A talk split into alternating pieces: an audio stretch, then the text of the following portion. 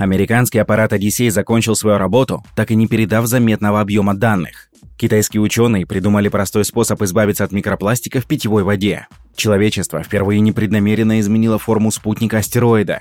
Климатологи объяснили, как астероид превратил Землю в снежок, но не может сделать этого сейчас. Ихтиологи узнали, как сантиметровая рыбка издает звуки, сравнимые с шумом реактивного двигателя. Филистимляне использовали психоактивные вещества в своих ритуалах. Привет всем! Это еженедельный подкаст с точки зрения науки от Naked Science. Поехали! Если вы еще не подписаны на наш подкаст, то самое время это сделать на любой удобной вам платформе. Apple Podcast, Google Podcast, Яндекс.Музыка и Spotify. В общем, подпишитесь, если не хотите пропускать наши дайджесты.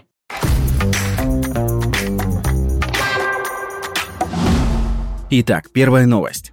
Из-за прилунения на бок антенны аппарата «Одиссей» оказались направлены не туда, что крайне затруднило передачу им данных.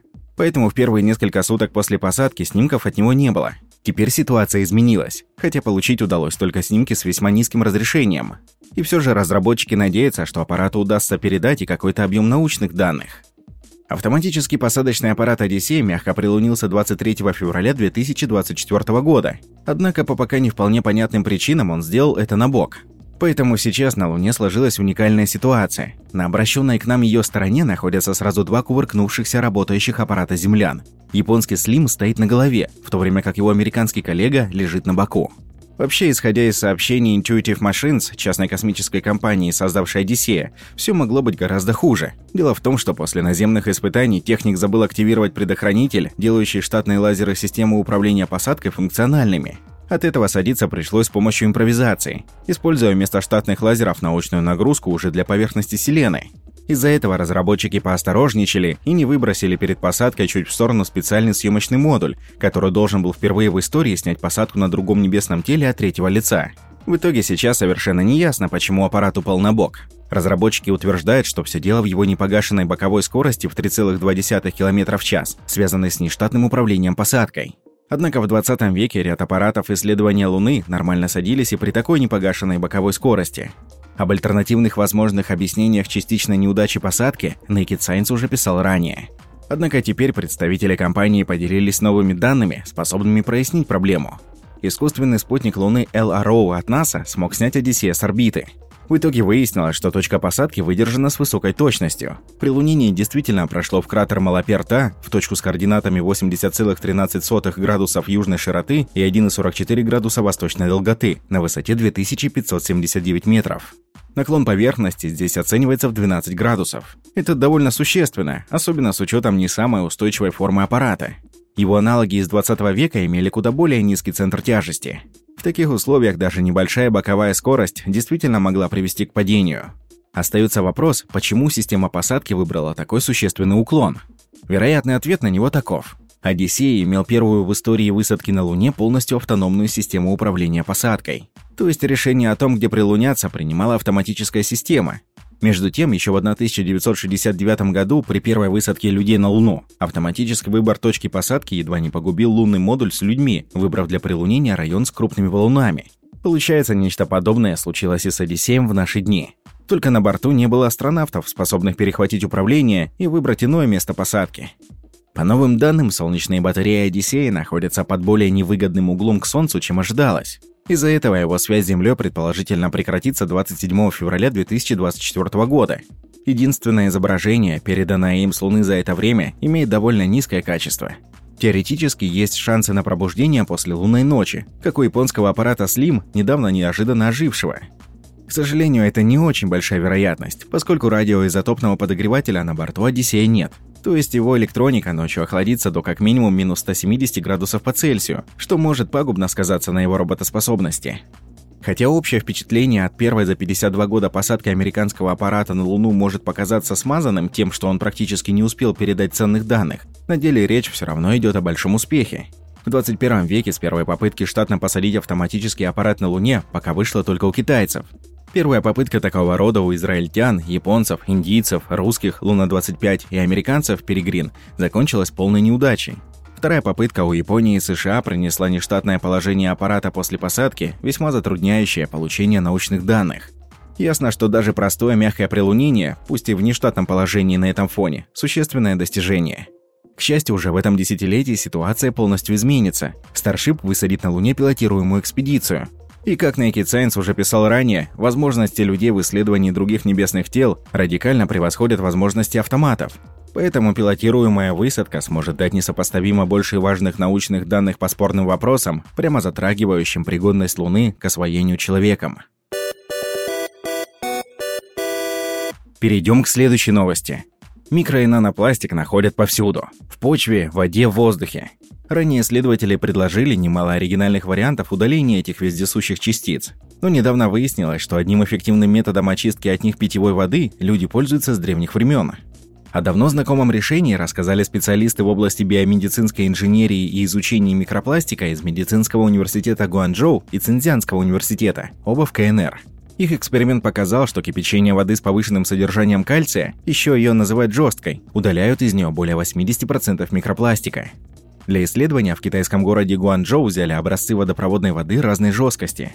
В них добавили три вида частиц пластика – полистирола, полиэтилена и полипропилена размером от 1,1 до 150 микрометров.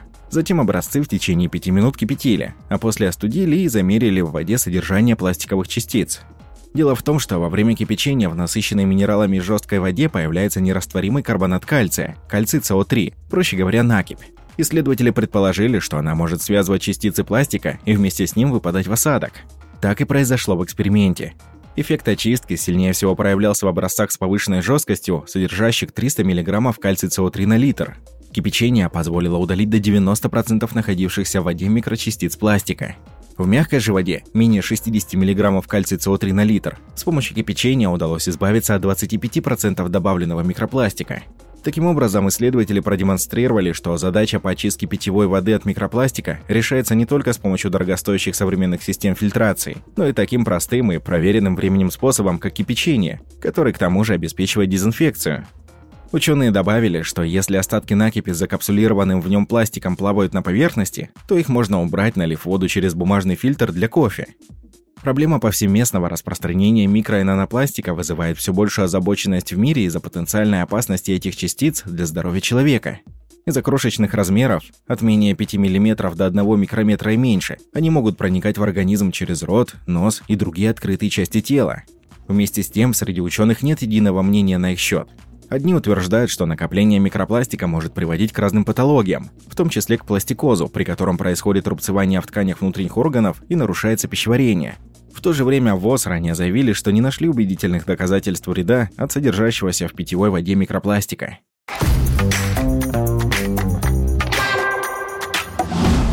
Идем дальше. В 2022 году зонд DART столкнулся с Диморфом, спутником астероида Дидим.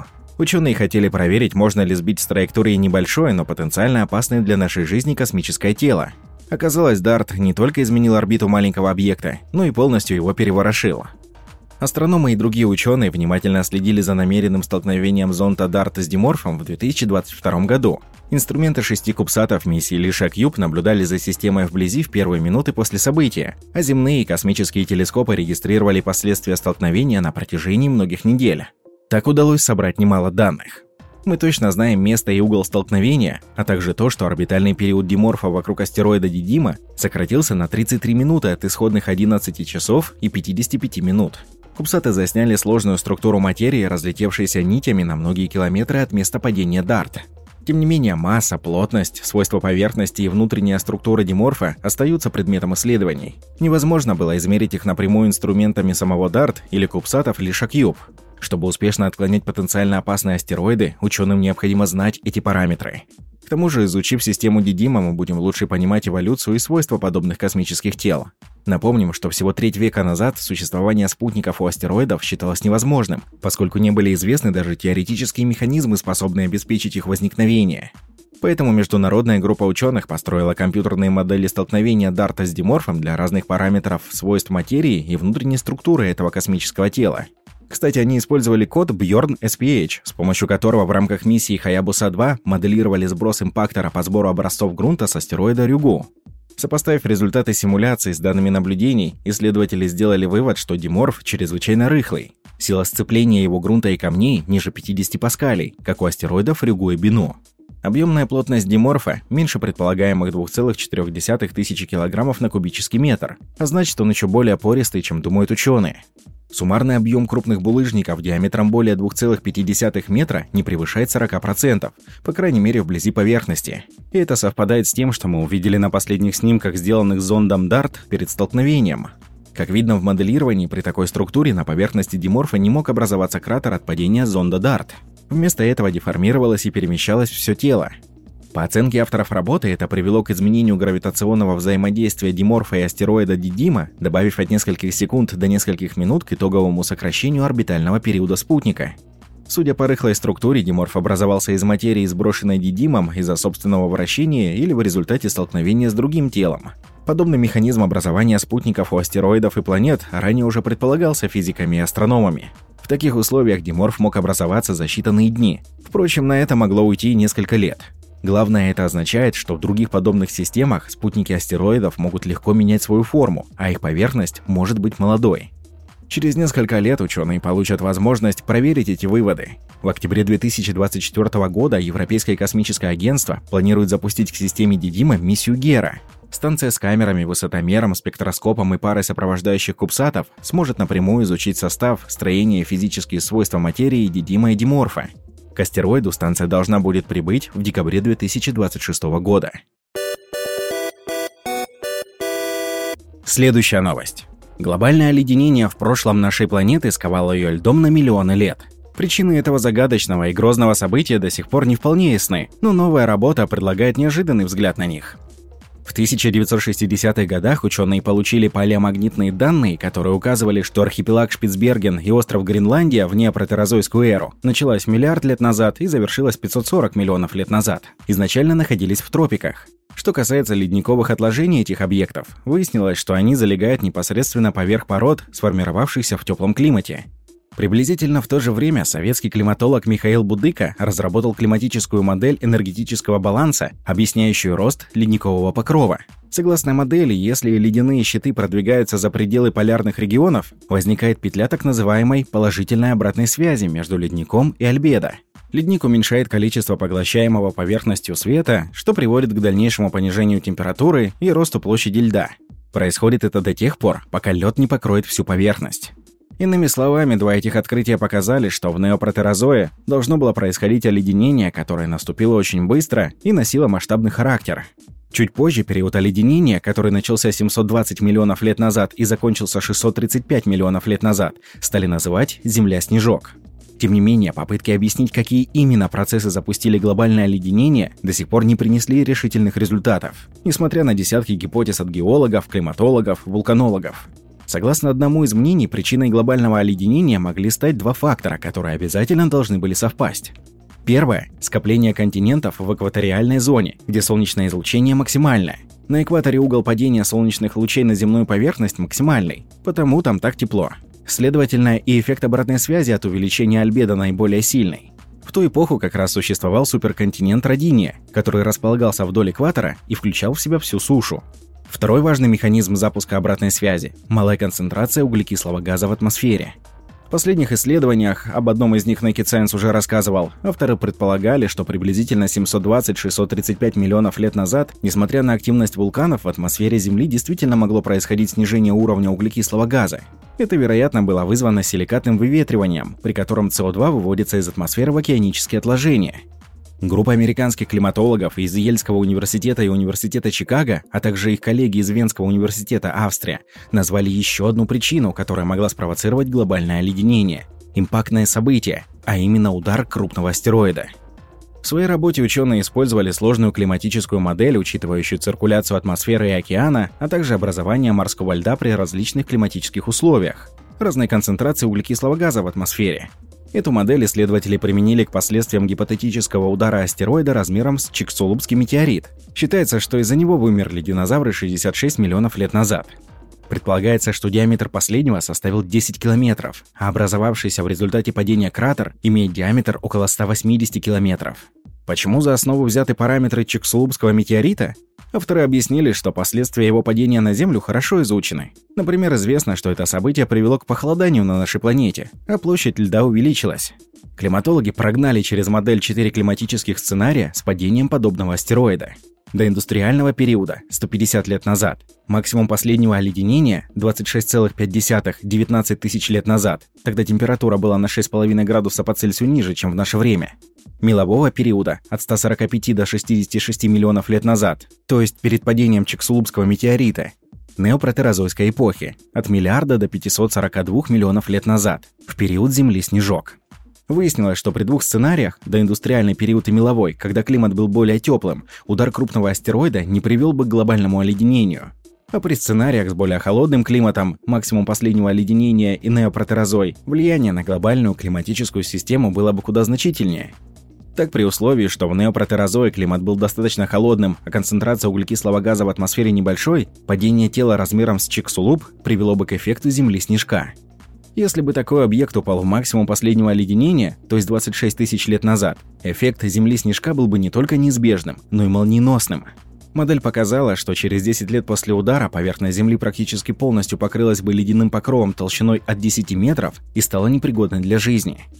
Результаты исследования климатологов, хотя и говорят о том, что в неопротерозое эффект Земли-снежка действительно мог вызвать крупный астероид, однако подтвердить их выводы сложно. Геологических доказательств того, что в ту эпоху на поверхность нашей планеты упал объект наподобие Чиксулуба, у ученых нет. За сотни миллионов лет большинство кратеров исчезает без следов из-за тектонических и эрозийных процессов.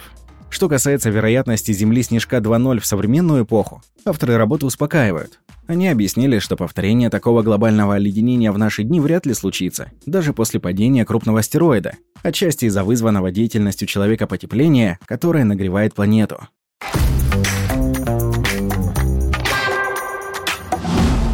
Далее. Немецкие ученые изучили Данианелла черебрум, небольшой вид рыб около 12 мм, и выяснили, как эта крошка способна издавать звуки более 140 дБ.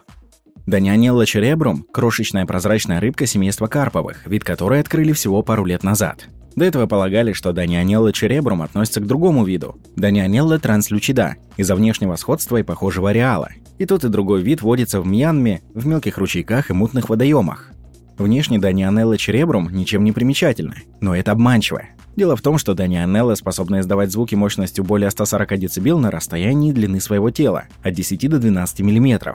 Это сравнимо с шумом взлетающего самолета, который воспринимает человек, стоящий на расстоянии 100 метров от него.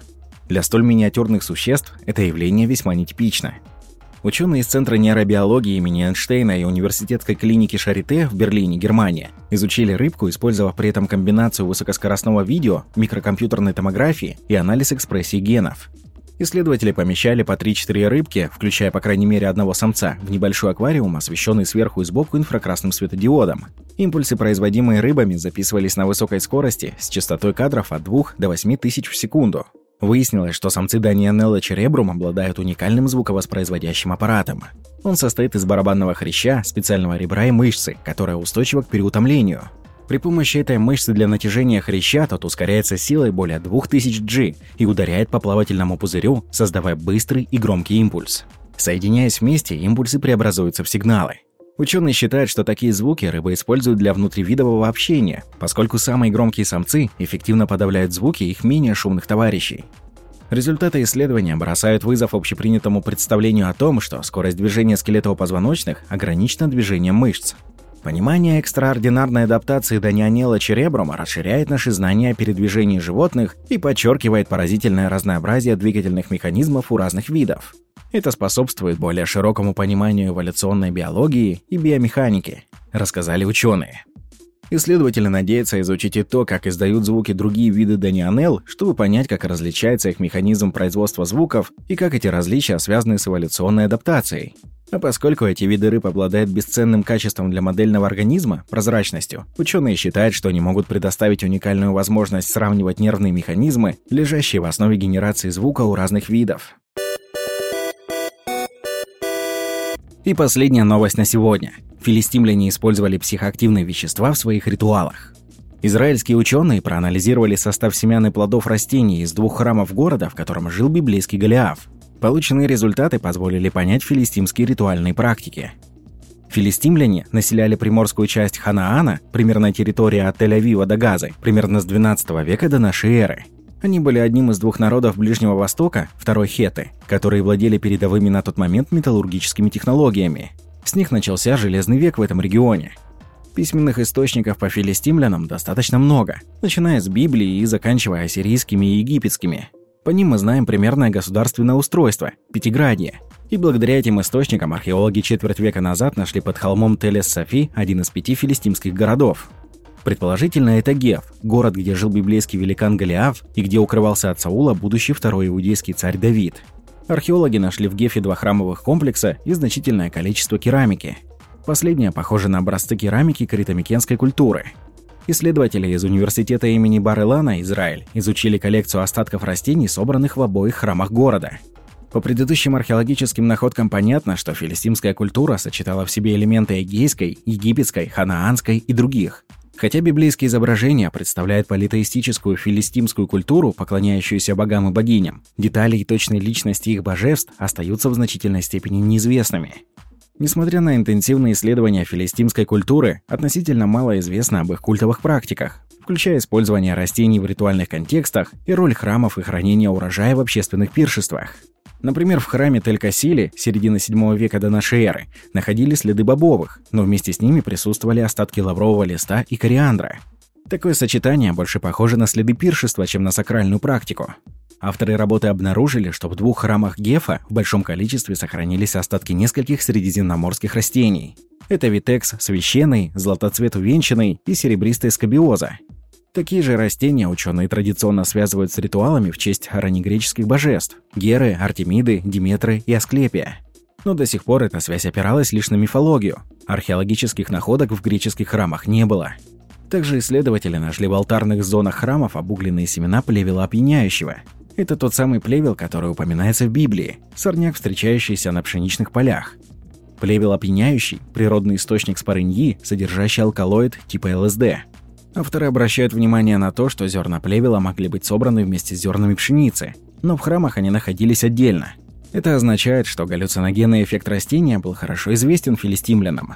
Использование плевела опьяняющего в культовых контекстах в качестве психоактивного средства упоминается в связи с греческими и элевсинскими мистериями и культом земледелия. Отдельно стоит отметить, что ранее в этих же храмах ученые обнаружили большое число ткацких станков. Авторы считают, что это еще одна параллель с эгейскими практиками. Различные атрибуты ткачей часто встречаются в культовых местах, посвященных богине Гере – Исследователи предполагают, что ранее ладская и критомикенская культуры оказали на филистимлян гораздо более сильное влияние, чем считали ранее. В то же время отметим, что кроме ткацких станков, в одном из храмов Гефа археологи нашли площадку, на которой во времена филистимлян было развернуто металлургическое производство. Древнегреческие сакральные практики никакого производства металла в храмах не предполагают. Возможно, храмы у филистимлян были не только культовым, но и общественным и производственным местом. И на этом все. Это все новости, которые были достойны вашего внимания. С вами был подкаст Naked Science. До следующей недели.